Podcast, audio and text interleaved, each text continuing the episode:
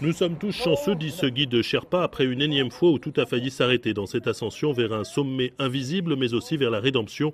Pour Zhang Rong, qui a perdu la vue suite à une maladie héréditaire et l'appétit de vivre du même coup jusqu'à ce projet fou de grimper sur le toit du monde pour lui-même, mais aussi pour les 20 millions de non-voyants chinois. Zhang Rong. En Chine, les opportunités d'emploi sont limitées pour les non-voyants. Il est difficile pour un aveugle de voyager et de s'engager dans la société.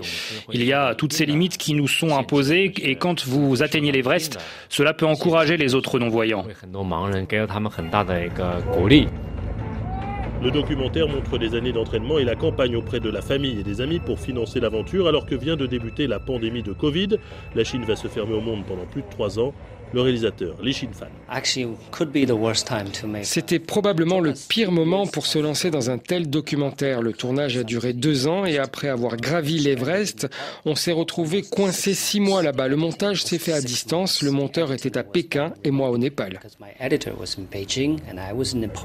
Népal et encore la Thaïlande pendant près d'un an avant de pouvoir rentrer en Chine. Il y a maintenant ce film à l'écran où chaque pas est un pas de plus vers le sommet. On retient son souffle quand Zhang Rong tâtonne l'échelle métallique au-dessus du précipice.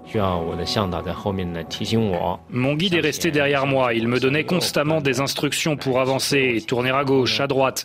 Devant le Sherpa avait une cloche de yak sur son sac. Je suivais la cloche, je me suis concentré sur chaque pas que je faisais. Une concentration de tous les instants, une conversation mentale avec la montagne, les éléments, la neige, les rochers et la totale confiance de son épouse, Xia Xiong.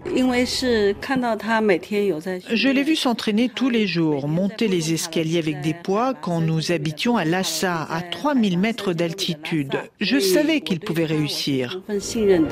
Zhang Rong n'est pas le premier aveugle à atteindre le toit du monde. Le premier, c'est l'américain Eric Wennenmayer en 2001. Refaire cet exploit 20 ans plus tard pour un Chinois a forcément un côté patriote. Les médias d'État s'en sont d'ailleurs largement fait l'écho, même si juste avant d'atteindre le sommet, une partie de l'équipe a dû décrocher. Résultat, on n'a pas d'image. Li Shinfan.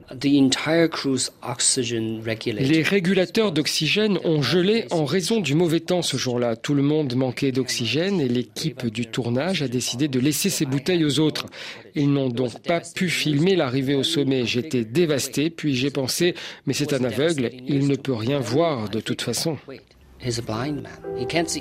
Un accident qui donne une séquence très réussie avec un écran noir où l'on entend les voix d'un guide dire à Zhang Rong Ça y est, tu es au sommet. Une expérience immersive, un documentaire qui donne à voir et à ressentir ce que vit un non-voyant en pareil cas. Stéphane Lagarde, Pékin RFI.